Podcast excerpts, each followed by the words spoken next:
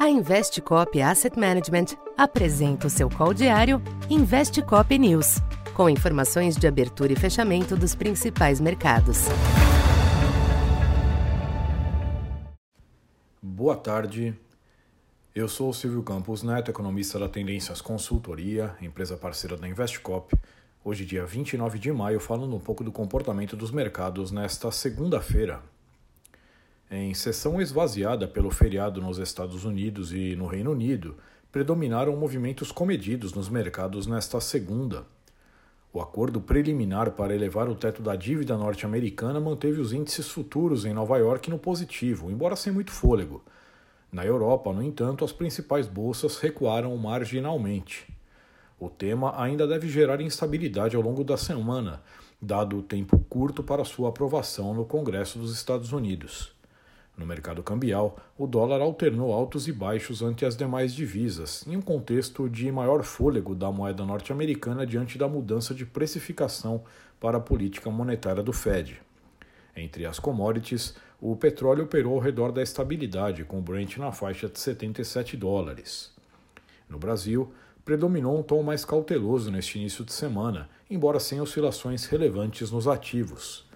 A curva de juros voltou a recompor prêmios após baixas registradas diante da aprovação do arcabouço fiscal e da divulgação do IPCA 15 abaixo do esperado. Hoje, a pesquisa Focus trouxe redução da mediana das expectativas para o IPCA deste ano, mas sem alterar as projeções de 2024 em diante, o que segue representando um desafio ao Banco Central.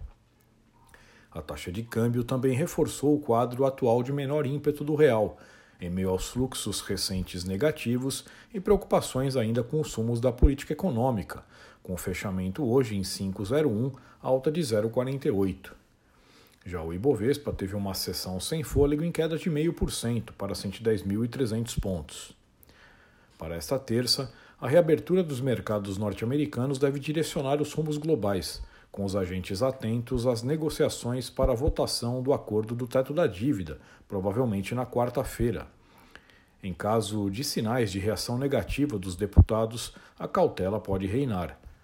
Aqui no Brasil, o quadro tende a permanecer instável e comedido, com os investidores avaliando os passos dados pelo governo neste contexto de turbulências políticas.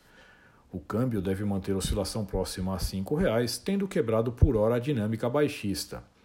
O Ibovespa monitora a reabertura das bolsas externas e também as commodities.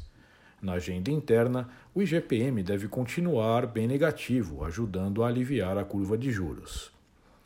Então por hoje é isso. Muito obrigado e até amanhã. Essa foi mais uma edição Investe Cop News.